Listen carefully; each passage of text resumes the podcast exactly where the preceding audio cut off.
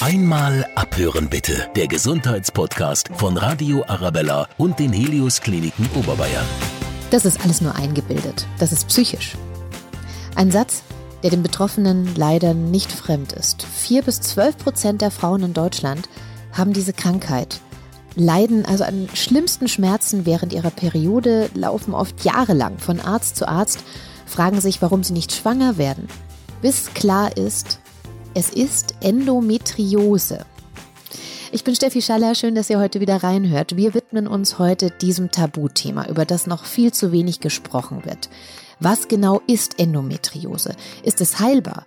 Und muss man sich damit abfinden, dass man mit dieser Krankheit keine Mama werden kann? Das will ich heute wissen von Dr. Sabine Keim, Chefärztin für Gynäkologie und Geburtshilfe im Helios Klinikum München West. Liebe Frau Dr. Keim, schön, dass Sie heute mein Gast sind. Hallo Frau Schaller, liebe Zuhörer, wir freuen uns auch sehr. Stimmt es denn tatsächlich, dass jede zehnte Frau zwischen 20 und 40 so eine Diagnose bekommt? Ja, tatsächlich ist das Thema der Endometriose, wie Sie einführend auch schon sagten, ein Tabuthema. Ich glaube, hier geht es vor allem darum, dass man ähm, junge Frauen, die in die Praxis kommen und sich mit Schmerzen überstarken Schmerzen bei der Regelblutung vorstellen, sehr ernst nimmt und frühzeitig an die Diagnose Endometriose, also an die Option, an die Möglichkeit dieser Diagnose denkt. Was ist denn das überhaupt? Was muss man sich darunter vorstellen? Die Endometriose ist eine Absiedelung von Schleimhautzellen, die normalerweise nur in der Gebärmutter äh, sich befinden, im Bauchraum. Und diese Inseln, das sind also Inseln von Schleimhaut ähm, am Bauchfell, dem Peritoneum, meistens im Unterleib, aber auch im Oberbauch bis hin, es gibt Endometrioseinseln in der Lunge, also in ganz anderen Kompartimenten, in ganz anderen Bereichen. Mhm. Diese Inseln unterliegen auch der hormonellen Stimulation, der auf dem Zyklus der Frau basiert. Also alle 21 Tage Regeneration, Abblutung, Aufbau und Abblutung. Mhm. Und Dadurch kommt eine verstärkte Schmerzhaftigkeit, ein, ein verstärktes Schmerzempfinden äh, zustande, das den gesamten Bauchraum in der Regel betrifft. Okay, das heißt, also ich habe jetzt das äh, richtig verstanden, dass eigentlich das, was in der Gebärmutter stattfinden sollte, außerhalb irgendwo im Körper stattfindet. Mit stattfindet. Mit stattfindet. Also es findet auch in der Gebärmutter statt, aber eben auch aktiv im Bauchraum. Ja. Äh, diese Patienten stellen sich klassischerweise mit äh, starken und auch häufig längeren Unterbauchschmerzen als bei der normalen Patientin äh, vor. Also um jetzt mal so ein paar Zahlen reinzuwerfen. Normale Regelblutung etwa drei Tage mit der, mit den stärksten Schmerzen am ersten und zweiten Tag. Normal starke Blutung also so zwei, drei, vielleicht vier äh, Tampons, die man verwendet ähm, oder Binden. Und diese Endometriose-Patienten beschreiben häufig, dass der Schmerz bereits vor dem Einsetzen der Blutung beginnt, zwei, drei Tage vorher, mhm. und mit dem Einsetzen der Blutung der Schmerz eher nachlässt. Okay. Das ist sehr klassisch. Und die Patienten haben häufiger auch längere Blutungen, also über sechs, sieben, acht Tage, verbunden eben mit sehr starken Schmerzen, die sehr häufig auch therapierelevant sind. Also die müssen Schmerzmittel nehmen, um nicht zu kollabieren, um ihren Alltag zu schaffen. Und die haben auch häufig sehr, sehr starke Blutungen. Also innerhalb von einer Stunde durchgeblutet oder sowas. Okay. Das ist so häufig so eine Kombination aus den, ähm, was ich eben genannt habe. Ah, das beeinträchtigt den Alltag Ihrer Patienten schon enorm, wenn ich das raushöre. Also wenn, wenn ich mir vorstelle, ich blute eine Stunde lang, ist ja an Arbeiten erstmal gerade nicht zu denken. Ja, das sind äh, den Alter kompromittierende Situationen. Die trauen sich häufig, häufig auch äh, tagelang gar nicht aus der Wohnung, mhm. weil sie sich schämen, dass man es vielleicht sehen könnte. Es ist ein Stück weit unkontrollierbar mhm. und diese Schmerzen sind sehr heftig. Also stellen Sie sich vor, Sie müssen über mehrere Tage wirklich starke Schmerzmedikamente nehmen.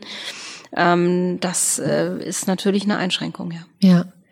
Jetzt gibt es auch in meinem Freundeskreis, wenn ich so nachdenke, schon viele Frauen, die einfach gestraft sind mit ganz schlimmen, starken Regelschmerzen, denen es tatsächlich jeden Monat einmal so geht, dass sie sich richtig ausgenockt fühlen. Wie finde ich den, den Unterschied? Also woher, woran erkenne ich, dass das jetzt in Anführungsstrichen normale, schwere Regelschmerzen sind und ähm, ob ich vielleicht doch Betroffene bin und tatsächlich das eine Diagnose der Endometriose sein könnte? Wie unterscheide ich es eine Frau, die seit Jahren ähm, oder vielleicht auch seit Monaten kommt und immer wieder über außerordentlich starke Regelschmerzen vor dem Einsetzen der Blutung berichtet ähm, und Schmerzmedikamente braucht. Da geht es vor allem darum, dass man als äh, Frauenarzt oder Hausarzt an diese Diagnose denkt. Mhm. Ähm, man kann tatsächlich das nur von außen über die Anamnese nicht sagen, auch nicht über die Familienanamnese, sondern da bedarf es einer gewissen Diagnostik. Und das ist eine diagnostische Bauchspiegelung. Also man muss einmal minimalinvasiv über den Bauchnabel in den Bauchraum hineinschauen mit einer Kamera. Äh, dann sieht man Endometriose tatsächlich auch. Also diese Inseln sind für uns häufig, nicht immer, aber häufig erkennbar, sichtbar. Mhm. Und wir entnehmen dann aus diesen klassischen Lokalisationen, wo diese Inseln sich am häufigsten be befinden, kleine Proben, sogenannte Biopsien. Und die werden dann vom Pathologen untersucht und der stellt dann tatsächlich objektiv auch die Diagnose der Endometriose als Erkrankung. Mhm habe eben schon einschränkend gesagt, es ist nicht immer sichtbar. Es gibt äh, durchaus Kollegen, die auch sagen, die Endometriose ist eine klinisches, eine klinische Diagnose. Also man kann sie auch stellen, wenn man nichts sieht und keinen histologischen ähm, Nachweis findet für diese Absiedelung dieser Schleimhaut. Mhm.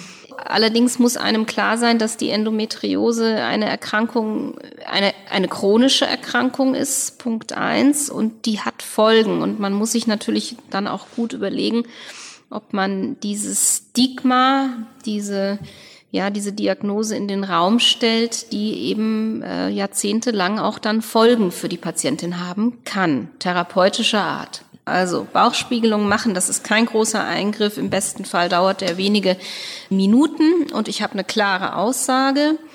Um das zu klären, im Übrigen ist es dann in dem Fall, wenn die Patientin eine Endometriose hat, auch nicht nur eine diagnostische Laparoskopie, sondern auch gleich ein therapeutischer Eingriff, denn man hilft der Patientin auch gleich, indem man die Endometriose-Inseln entfernt oder zerstört. Mhm. Und das lindert sofort den Schmerz auch, also man hilft auch sofort. Das ist, glaube ich, das, äh, was, was vermittelt werden muss, das frühzeitige dran denken. Es ist die am häufigsten verschleppte und zu spät gestellte Diagnose in der Frauenheilkunde. Die Patienten laufen häufig jahrelang bis zu zehn Jahren herum mit stärksten Schmerzen, einfach weil niemand dran gedacht hat, dass es diese Diagnose, diese Erkrankung gibt. Das ist ja tatsächlich ein, ein riesiger äh, Zeitraum.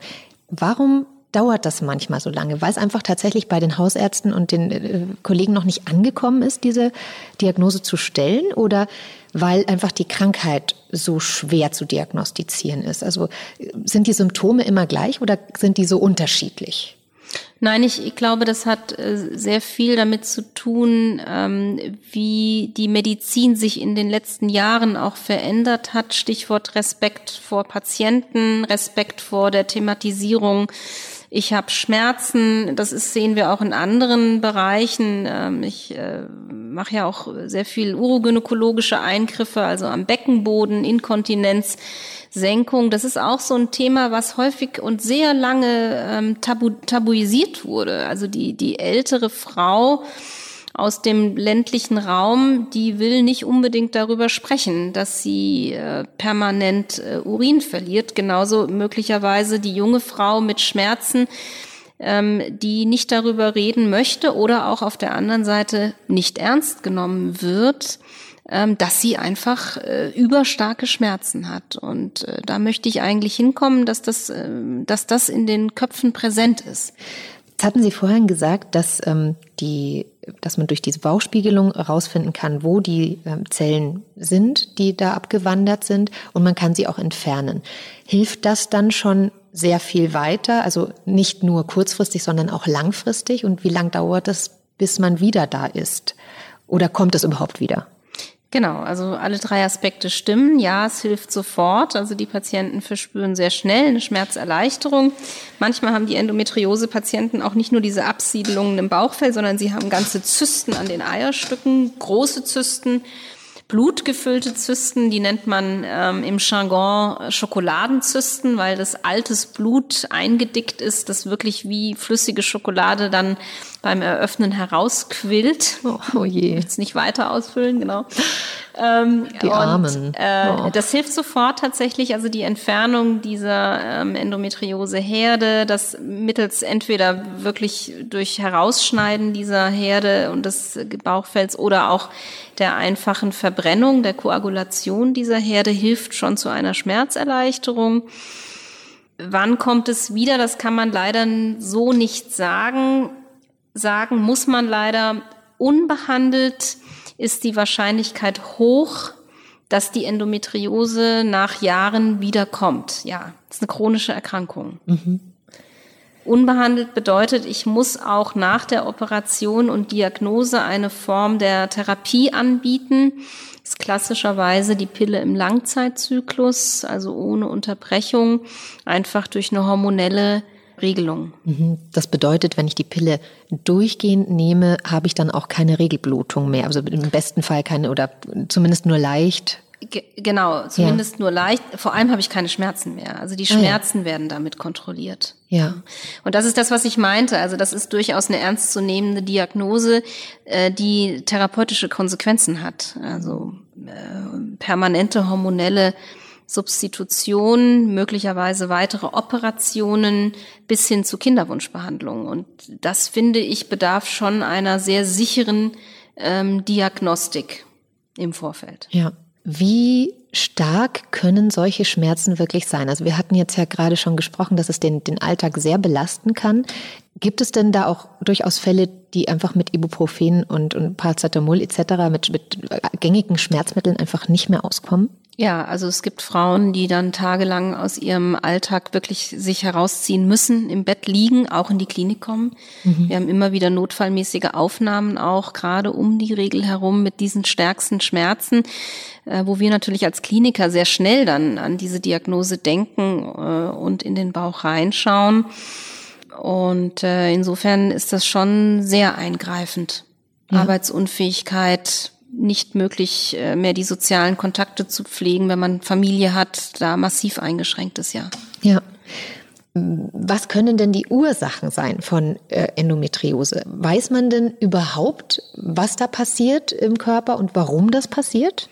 Also da wird sehr viel darüber geforscht und auch diskutiert äh, bis hin zu einer Fehlleitung dieser Schleimhaut. Also eine der Theorien ist, dass diese Inseln schon immer da sind. Eine andere Theorie ist, dass in den Eileitern die Schleimhaut quasi äh, in die falsche Richtung transportiert wird, also nicht zum, zur Gebärmutter hin, sondern von der Gebärmutter weg. Und jeder, der sich die Anatomie schon mal zu Gemüte geführt hat, der weiß, dass ähm, die Eileiter ja offen in die Bauchhöhle münden und durch, eine, durch einen Fehltransport eben auch diese Zellen verschleppt werden können, nämlich eben in den Bauchraum rein. Übrigens auch einer der Theorien, warum die Endometriose mit dem häufig unerfüllten Kinderwunsch verknüpft wird. Auch das kann ein rein mechanisches Transportproblem sein. Das ist natürlich schon was, was immer im Raum schwebt. Wenn man Endometriose hört, hat man sofort im Kopf ähm, schwierig. Dann kann man eigentlich, also kann, man kann einfach tatsächlich schwer Kinder bekommen. Das mit dem Kinderwunsch ist einfach eine Problematik. Ist das denn immer so? Und ähm, ist es etwas, mit was man sich abfinden muss, wenn man diese Diagnose gestellt bekommt? Ja, nichts ist immer. Also es ist nicht so, dass man immer damit Probleme hat. Tatsächlich habe ich selbst im Freundeskreis eine Bekannte mit der Diagnose, der man diesen erschwerten, diesen erschwerten Kinderwunsch vorhersagte, die aber dann glücklicherweise doch innerhalb von relativ kurzer Zeit Zwillinge geboren hat. Schön. Und das freute mich immer sehr. Und ich bringe dieses Beispiel auch gerne an, weil ich äh, finde, man darf da den Mut nicht ganz nehmen und soll ihn auch nicht ganz nehmen. Es gibt gute Gegenbeispiele. Aber ja, es stimmt, dass der Kinderwunschweg ein längerer sein kann. Und je nach Alter der Patientin ähm, rate ich auch dazu, dass man sich, wenn man die Diagnose hat und möglicherweise auch schon ein etwas fortgeschritteneres Alter, also zum Beispiel 35 plus, dass man sich im Falle des unerfüllten Kinderwunsches frühzeitig an die Profis wendet, also ein Kinderwunschzentrum. Mit frühzeitig meine ich, man probiert's sechs, neun Monate, zwölf Monate. Und wenn es nicht funktioniert, würde ich mich, wenn ich die Diagnose habe, tatsächlich frühzeitig an ein Kinderwunschzentrum wenden, um mich dann zu informieren, was man unterstützen kann. Ja. Und das kann man. Ja, also da kann man tatsächlich auch ähm, therapeutisch was machen oder ja. muss man da operativ auch was machen? Ähm Je nachdem, also die, die OP war ja häufig dann schon durch die Diagnosestellung, ja. aber man kann natürlich therapeutisch hier auch wieder hormonell dann unterstützen, den Zyklus kontrollieren. Ähm, und äh, dafür gibt es spezielle Institutionen, mhm. ähm, die das machen. Und äh, auch da geht es wieder darum, vor allem daran zu denken und sich vorzustellen und sich Hilfe zu holen. Ja, und da ist ja tatsächlich einer der wichtigen Aspekte, dass es auch bei den Kinderwunschzentren angekommen ist, dass das ein Grund sein kann. Also ich habe im Vorfeld auch von drei Jahren gelesen, die das durchaus mal dauern kann, wenn man jetzt diese Diagnose noch nicht hat, bis man äh, im Falle von Kinderwunsch herausfindet, dass es tatsächlich daran liegt. Ne? Richtig, ja. Wie kann ich mich richtig verhalten? Kann ich vielleicht mit meiner Ernährung was bewegen oder mit Bewegung mehr bewegen? Bestimmt. Ähm, genau. Also ein gesunder Organismus ist immer gut. Ja, und insofern ist sicher auch das Ernährungs- und Bewegungsthema ein großes. Das würde ich immer versuchen, aber eben es auch nicht abstempeln wollen, wenn jemand das einfach alles schon macht und immer noch die Schmerzen hat und sagen, ja gut, dann ist es psychosomatisch oder so. Also in diese Ecke darf das einfach nicht kommen und da muss man einfach vorher dieses Thema der Schmerzen ernst nehmen. Ja. Jetzt habe ich gelesen, dass äh, viel Gemüse essen tatsächlich super ist dafür. Also da sind natürlich wahrscheinlich viele Tipps auch unterwegs. Ähm, da muss jeder auch wahrscheinlich ein bisschen selber auch rausfinden, was einem gut tut. Ne? Genau. Ich habe auch einen ähm, Podcast im Vorfeld gehört, unseres Podcasts von einer Influencerin, die Endometriose-Diagnose hat. Und äh, die hat gesagt, für sie war Fußreflexzonenmassage super, Osteopathie war ganz großartig, einfach um die Symptome ein bisschen zu lindern. Ja, also die Osteopathie, die TCM, die ayurvedische Medizin aus Indien, Sri Lanka, die hilft da sehr viel weiter. Äh, und da gibt es sehr viel, was man gut und sinnvoll und auch nachgewiesen äh, probieren kann und soll. Ja. ja. Was ist denn Ihr abschließendes Fazit nochmal für unsere Hörer, die das jetzt heute ähm, hören und vielleicht tatsächlich auch betroffen sind? Äh, nehmen Sie es wahr, nehmen Sie Ihren Körper da durchaus ernst, thematisieren Sie es beim Arztbesuch, sprechen Sie es proaktiv an und wenn Sie wirklich glauben, dass es diese Diagnose sein könnte, drängen Sie auf eine frühzeitige Diagnostik, weil es sehr gute therapeutische Möglichkeiten gibt, die Schmerzen zu behandeln, die Blutungen auch zu verschlanken und äh, ein Kind zu bekommen. Das war ein sehr schönes Schlusswort. Frau Dr. Keim, ich bedanke mich sehr, sehr herzlich. Sehr gerne, Frau Schaller. Und auch bei euch möchte ich mich bedanken für eure Aufmerksamkeit, dass ihr euch die Zeit genommen habt für dieses besonders wichtige Thema, über das zu wenig gesprochen wird noch. Vielleicht konnten wir euch ja, wenn ihr betroffen seid, ein wenig weiterhelfen und ansonsten haben wir euch hoffentlich einfach gut informiert. Wir freuen uns, wenn ihr auch in zwei Wochen wieder in die neue Folge reinhört. Dann geht es um das Thema Vergiss mein nicht. Die Angst vor der Demenz. Bis dahin alles Liebe und bleibt gesund. Einmal abhören bitte. Der Gesundheitspodcast von Radio Arabella und den Helios Kliniken Oberbayern auf radioarabella.de und überall, wo es Podcasts gibt.